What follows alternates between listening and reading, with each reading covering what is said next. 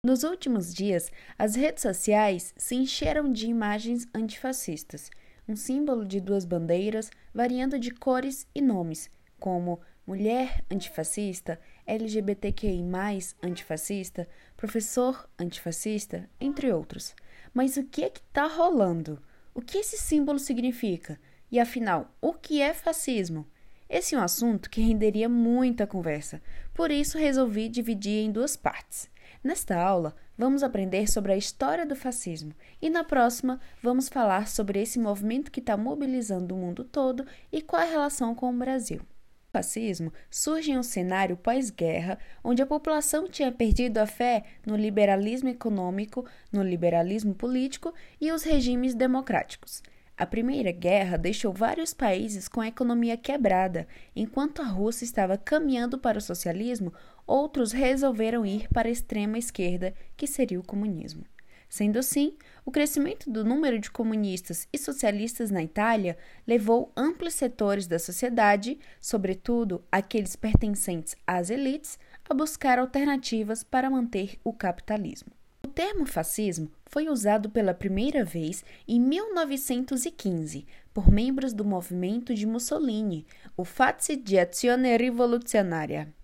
Mussolini se aproveita deste cenário e busca por indivíduos que tinham três pontos em comum: oposição à democracia liberal, forte nacionalismo e ódio ao comunismo. O desempenho eleitoral do partido nas eleições de 1919 foi péssimo, não atingindo 5 mil votos. Mussolini então organizou a agremiação com milícias paramilitar, com o objetivo de combater socialistas e comunistas.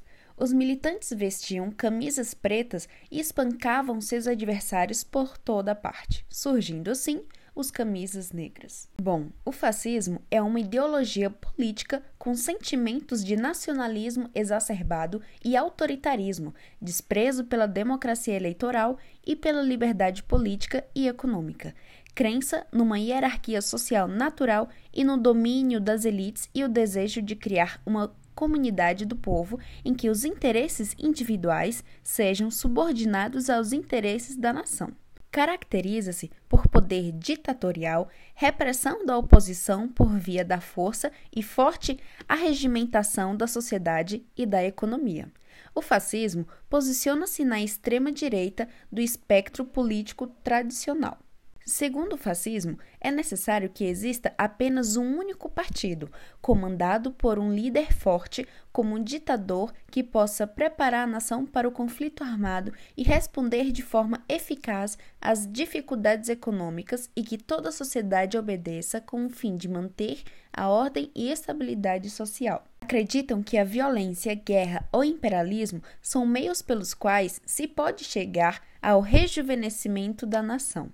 Os partidos contemporâneos de extrema-direita, com ideologias semelhantes ou inspirados nos movimentos fascistas do século XX, são denominados neofascistas. O fascismo tem como característica oposição violenta a todas as formas de marxismo, a oposição à democracia parlamentar, a oposição ao liberalismo cultural e econômico, as ambições totalitárias, os programas econômicos conservadores ou corporativistas, as ambições imperialistas, o militarismo, a subordinação do indivíduo à vontade da nação, a mobilização em massa da população, a crença num líder forte com poder absoluto, crença num novo homem e glorificação da juventude, educação para obediência inquestionável à autoridade e desencorajamento do pensamento crítico, o uso da violência para repressão política,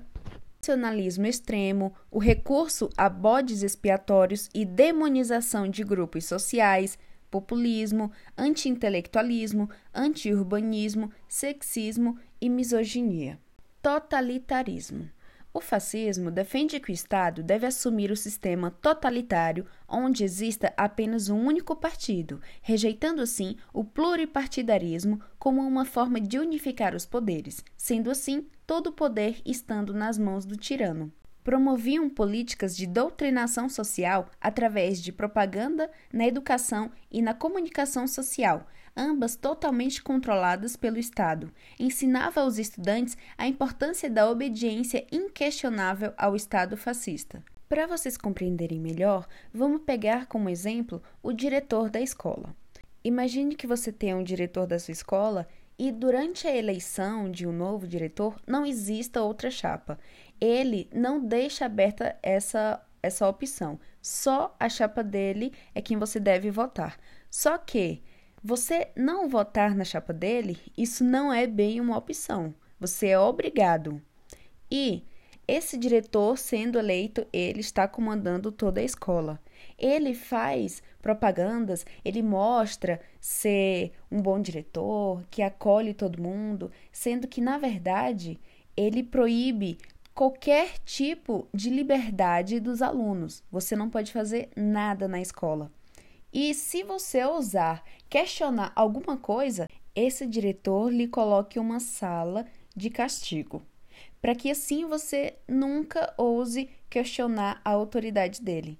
E ele resolve tirar toda a disciplina que, que gere um pensamento crítico, como por exemplo a sociologia. Né? Então você só teria disciplinas como matemática, português, para você ser só um robozinho. E aí você vai estar tá sempre obedecendo ele, jamais questionar ele e ele sendo o, o controlador de todo o poder daquela escola. Ultranacionalismo. Como eu já falei antes, o fascismo tem um sentimento de nacionalismo exacerbado, geralmente associado ao mito de renascimento nacional. Os fascistas viam a nação como uma entidade única e orgânica que unia as pessoas em função da sua ancestralidade e que atuava como força unificadora natural, exaltando a nação ou a raça acima de todo o resto e promovendo o culto à unidade, força e pureza. Tá, mas qual é o problema de exaltar a minha nação? Primeiro, que é um sentimento muito intenso, né? Como eu falei, um sentimento exacerbado. Não é aquela coisa de é, exaltar a minha nação, por exemplo. Ah, eu uso produtos naturais porque eu estou valorizando o meu, meu país, ao invés de só usar produtos internacionais. Não, é uma coisa exacerbada, é uma coisa exagerada, né? E o que, é que vai acontecer? Vai causar xenofobia, por exemplo onde eu acho que a minha raça é superior a todas as outras. Como você pode lembrar, como um grande exemplo, o nazismo, onde é, Hitler achava que a raça do alemão ele seria superior a qualquer outra, né? Acima de todos os outros estrangeiros, enfim. É, eu estou falando de nazismo, nazismo ele anda lado a lado com fascismo, por isso que sempre falamos nazi-fascismo, mas isso é assunto para outra aula. Bom, populismo. O tirano fascista, apesar de parecer uma pessoa malvada e ruim no papel, não era bem assim é, para as outras pessoas.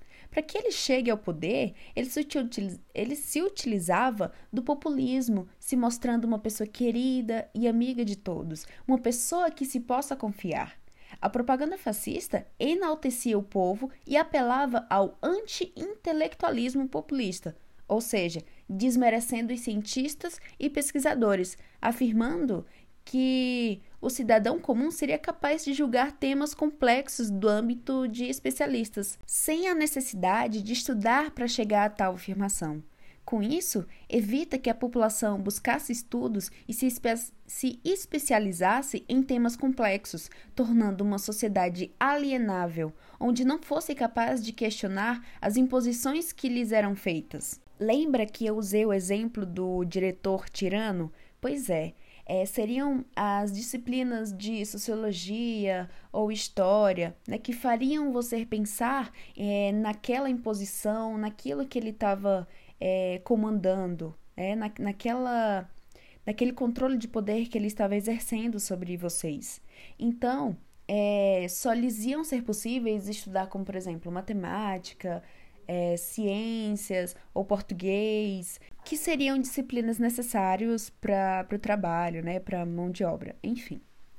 Violência e mobilização das massas. Para eles, a violência era um meio para alcançar o poder e não um fim.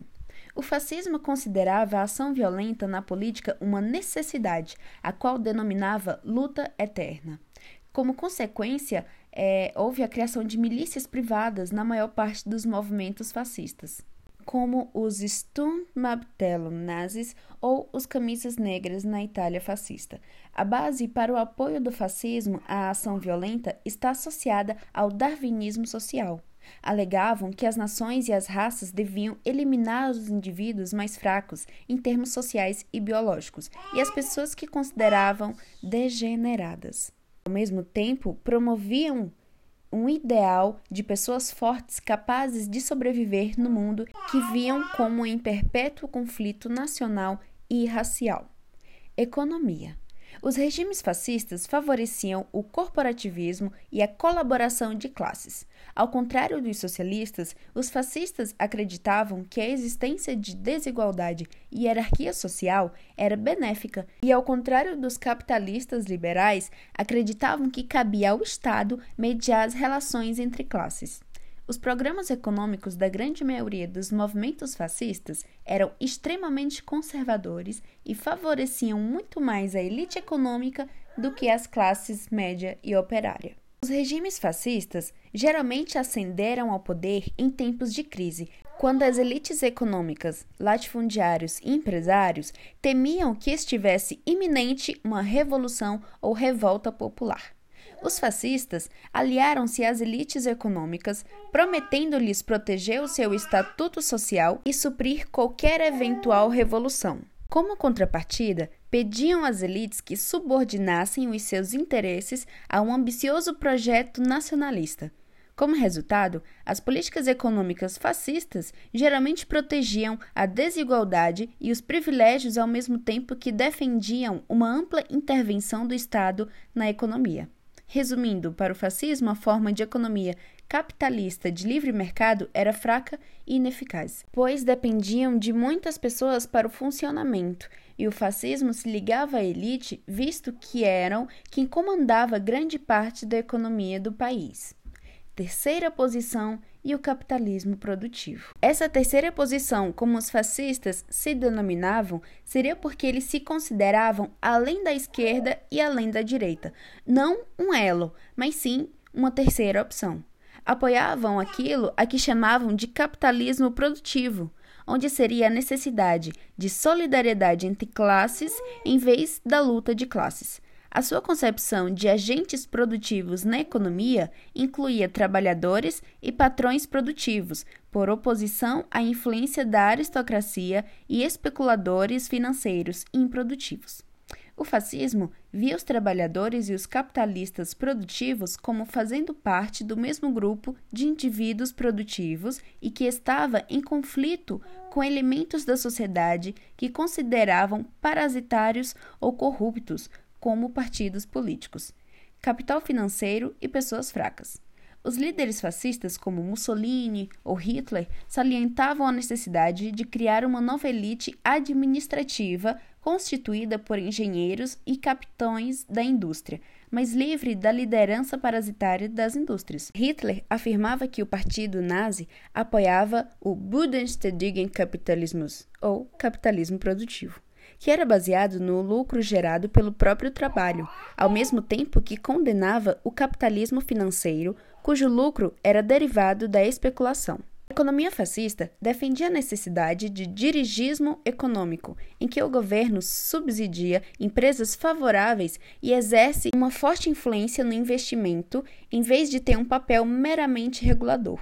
Embora a economia fascista se baseasse na propriedade privada e livre iniciativa, estas deviam atuar no contexto de serviço à nação.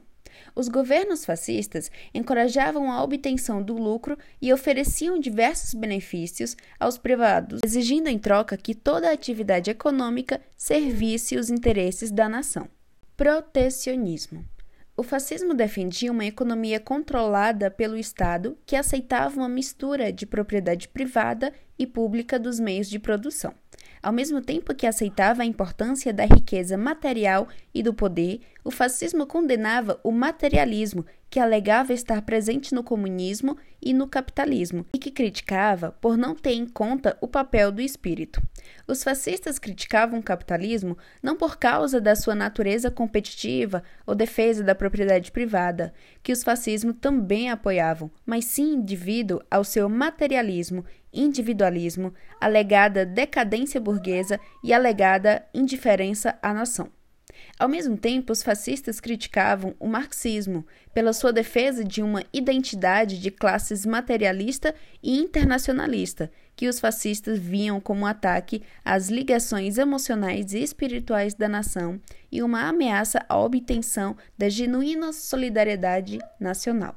Um dos principais objetivos da maior parte dos governos fascistas era atingir a autossuficiência econômica, denominada autarquia direitos laborais. O fascismo operava a partir de uma visão de darwinismo social das relações humanas, em que o objetivo era promover indivíduos superiores e erradicar os que considerava fracos. Em termos econômicos, isto significava promover os interesses de empresários bem-sucedidos, ao mesmo tempo que se destruía sindicatos e outras organizações que promoviam o interesse dos trabalhadores. Os governos fascistas ilegalizaram os movimentos sindicais e substituíram por organizações denominadas sindicatos nacionais controlados diretamente pelo governo, o que impedia os trabalhadores de realizar qualquer ação eficaz. A inscrição nestas organizações era obrigatória e os líderes eram nomeados pelo partido fascista e não pelos associados. Os fascistas alegavam que estas organizações serviriam para harmonizar os interesses dos trabalhadores e patrões. No entanto, na prática, estas organizações serviam apenas os interesses dos grandes empresários, que assim conseguiam pressionar o partido a nomear os líderes que pretendiam, de forma a manter e aumentar os lucros da indústria.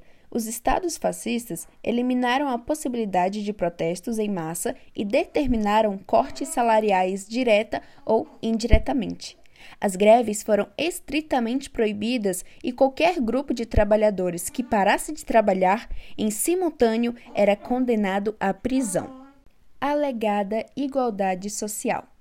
Na retórica política do fascismo, os problemas econômicos associados à grande disparidade de riqueza entre os ricos e os pobres eram considerados um problema apenas de preconceito social. Em vez de atacar a concentração de riqueza das elites e de promover a redistribuição de riquezas, os fascistas alegavam que essas diferenças eram subjetivas e pouco importantes. Para o fascismo, o conceito de socialismo consiste em haver convivência e camaradagem entre ricos e pobres, e não na distribuição de riqueza. Os fascistas rejeitavam o igualitarismo, alegando que preservava os mais fracos e promoviam ideias e políticas de darwinismo social. Por princípio, o fascismo rejeitava a noção de assistência social, alegando que encorajava a preservação dos degenerados e dos mais fracos. Um exemplo que a gente pode dar é quando é, se ataca o Bolsa Família né? Alegando que esse programa social ele torna a sociedade mais preguiçosa, né? Alegando que é, esse valor que é para ajudar, para tirar é, a pobreza do, do, do mapa do Brasil, é, alega-se que é, é um programa para ajudar pessoas fracas, né? E que não devia ter feito isso, né? É, bom, é, o fascismo ele condenava não só a assistência social, é, como na, na República de, de Weimar, mas toda e qualquer filantropia e instituições de caridade, por apoiarem pessoas que eles viam como inferiores e fracas, que deveriam ser erradicadas no processo de seleção natural. No caso da Alemanha, que sofreu com a Grande Depressão, para que os nazistas fizessem o povo ficar do lado deles, se viram obrigados a criar uma assistência social se mostrando ajudar a população. Apesar do apoio a milhões de arianos, as organizações de apoio nazis eram temidas e impopulares por recorrerem a questionamentos e motorização intrusivos para avaliarem quem era digno de apoio ou não. Né? Ou seja, é, apesar do, dos nazistas terem feito um, uma assistência social, só que eles seguiam aquela linha de raciocínio. Eles só ajudavam é, pessoas brancas, né, os arianos. Agora, estrangeiros, judeus, homossexuais, aí não entrava no, no, na assistência social deles. Privatizações. Os governos fascistas estiveram entre os primeiros em tempos modernos a levar a cabo privatizações em grande escala. Em várias ocasiões, os governos fascistas, italiano e alemão, privatizaram empresas públicas.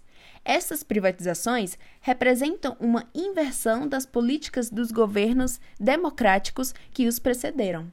Os governos democráticos tinham nacionalizado uma série de empresas que os fascistas decidiram privatizar. Ao fazê-lo, estavam a ir contra as principais tendências econômicas do seu tempo, numa época em que a maior parte dos governos ocidentais estavam a aumentar a propriedade pública. As políticas fascistas de privatização eram motivadas pela necessidade de obter o apoio da elite industrial e aumentar as receitas do governo de forma a equilibrar os orçamentos. Sexualidade. O fascismo glorifica a juventude, tanto no sentido físico da idade, como no sentido espiritual, como associação à virilidade e compromisso com a ação. O fascismo identifica a juventude como o tempo fundamental para o desenvolvimento moral das pessoas que irão afetar a sociedade. O próprio hino político dos fascistas italiano era denominado Giovinezza, juventude. Ordenava como comportamentos sexuais desviantes a pornografia, a maior parte das formas de controle de natalidade e métodos contraceptivos, com exceção do preservativo, a homossexualidade e a prostituição. No entanto, a aplicação das leis que proibiam esses comportamentos era errática, e em muitos casos as autoridades fechavam os olhos. A Itália fascista via a promoção da excitação sexual masculina antes a puberdade como a causa da criminalidade entre os jovens do sexo masculino, declarando a homossexualidade uma doença e criando uma campanha para diminuir a prostituição entre mulheres jovens. Papel da mulher. Para Mussolini, o principal papel da mulher na sociedade era o da maternidade. De forma a aumentar a taxa de natalidade, o governo italiano oferecia incentivos financeiros às mulheres que criassem famílias numerosas e promulgou políticas destinadas a diminuir o número de mulheres em situação de emprego. O fascismo italiano consagrava o papel das mulheres como reprodutoras da nação e realizava cerimônias e rituais para honorar esse papel na nação italiana. Em 1934, Mussolini declarou que o emprego das mulheres era um dos principais aspectos do problema do desemprego e que para as mulheres trabalhar era incompatível com a maternidade e chegou a afirmar que a solução para o desemprego dos homens era o êxodo da mulher da força de trabalho.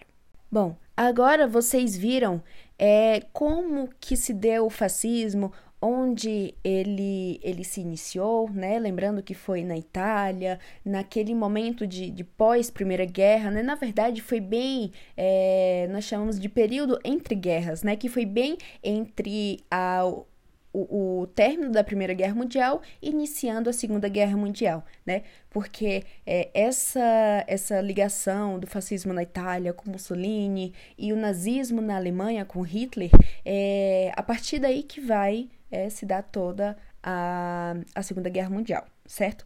É, bom, então é, fiz mais ou menos um resumo de fascismo, um resumo bem longo, mas acredito que vocês consigam entender o que é o fascismo, as suas características. É, só que atualmente é, o termo fascista ele é utilizado como insulto, né? Por exemplo, você quer insultar alguém, você fala, ah, seu fascista, né? Tá, mas e aí, é, como que foi essa, essa coisa de fascista como insulto? Né? Após a derrota das potências do eixo na Segunda Guerra Mundial, o termo fascista ele tem sido usado como pejorativo, muitas vezes referindo-se à grande variação de movimentos em todo o espectro político. George Orwell escreveu em 1944 que, abre aspas, a palavra fascismo é quase inteiramente sem sentido. Quase qualquer inglês aceitaria valentão como sinônimo de fascista. Fecha aspas.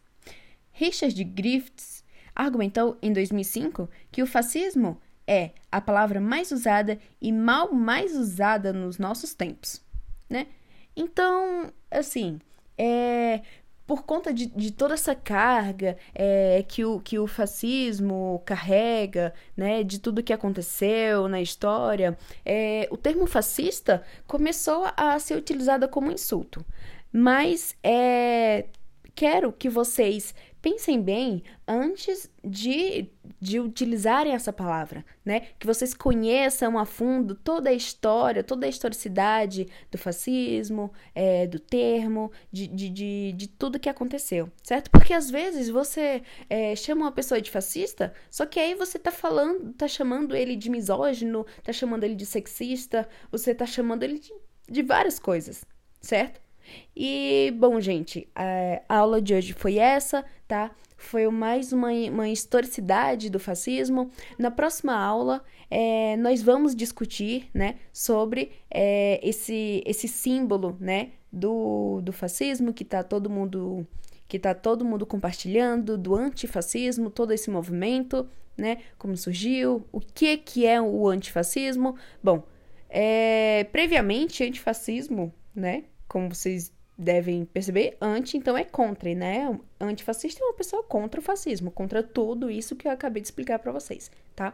Mas na próxima aula eu vou é, entrar mais dentro desse assunto de antifascismo, como surgiu e como surgiu esse movimento e a importância para ele nos dias de hoje, tá? É, é isso, gente. É, bons estudos e até a próxima.